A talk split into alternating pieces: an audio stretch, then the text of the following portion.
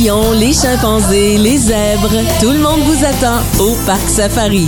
En direct du Parc Safari, Jean-Yves Lemay, jusqu'à 16h. Pendant qu'on a des bouchons de circulation un peu partout, entre autres dans le secteur du 10-30, il y a un bouchon de circulation également pour le tunnel Louis-Polyte à Fontaine. C'est 23 minutes pour traverser sur la rive sud et un bouchon également sur la 40 en direction ouest. On parle de 27 minutes de perte de temps. C'est depuis le secteur de Saint-Léonard et c'est comme ça jusqu'à l'avenue Papineau. Ici, il n'y en a pas de bouchon. Je suis accompagné de Simon Cédillo du Parc Safari. Il n'y a pas que des animaux ici. On s'est donné comme mission un volet euh, éducatif. On va parler de, de pierres, de roches. Effectivement.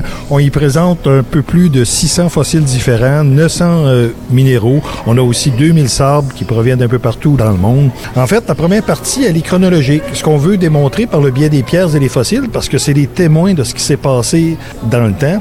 Donc, si on peut imaginer à quoi ressemblaient les dinosaures, ben, c'est parce qu'on a des fossiles. C'est parce Oui. que les pierres l'ont imprimé quelque part. Puis on peut voir ça ici? Oui, oui, tout à fait. J'ai même un œuf de dinosaure qui a plus de 60 millions Non. d'années. Oui. 60 oui, millions d'années? 60. Et je tiens à préciser qu'il est plus vieux que moi. oui, ça évidemment. Euh, ça se passe euh, dans le pavillon des découvertes. Moi, je vous rappelle qu'on est en direct de la place d'Afrique au parc Safari. C'est près de- des restaurants là.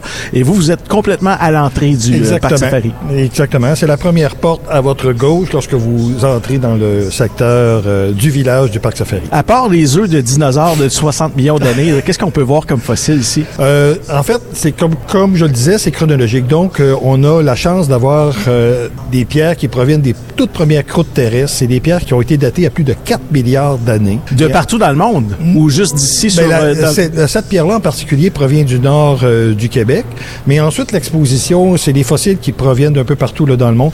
J'essaie quand même de donner la priorité à ce qui provient du sous-sol de québécois parce que euh, c'est- important de le souligner. On a un sous-sol extraordinaire au euh, Québec, tant au niveau des fossiles qu'au niveau des minéraux. Et malheureusement, je trouve ça très triste, mais c'est peu connu, peu reconnu.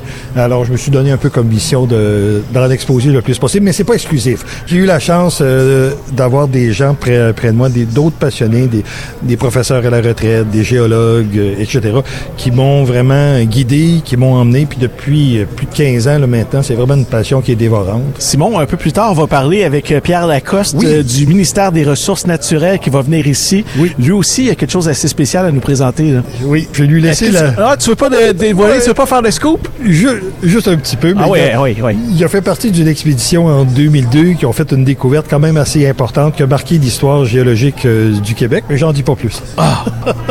Hey Simon, je veux savoir, les roches qu'on retrouve Oui. ici, qui les a trouvées? C'est pas toi qui as trouvé ça dans ta cour, là? Il y en a quelques-unes que c'est moi qui ai été chercher sur, Ah oui? le, euh, sur le terrain. Oui, la collection qui est exposée ici, euh, c'est une bonne partie, c'est ma collection euh, personnelle, mais c'est pas exclusif. Comme toute collection, ça se bâtit avec le temps. C'est des achats, c'est des échanges, c'est des contributions aussi de d'autres personnes qui sont aussi aussi fous que moi. Là, qui- Il y a combien de pierres puis de fossiles ici? Parce que j'ai vu plusieurs présentoirs. Il y avait l'air d'en avoir pas mal. là. Oui, oui. On parle de 900 minéraux différents. Wow. On parle de 600 fossiles. On parle de plus de 2000 sables qui viennent d'un peu partout là, dans le monde. On y expose aussi quelques insectes, une centaine, une centaine de coquillages. euh, As-tu une idée du poids que ça peut représenter euh, autant de, de minéraux puis de roches, de pierres? euh? Je suis certaine que ça rentre plus dans ma maison.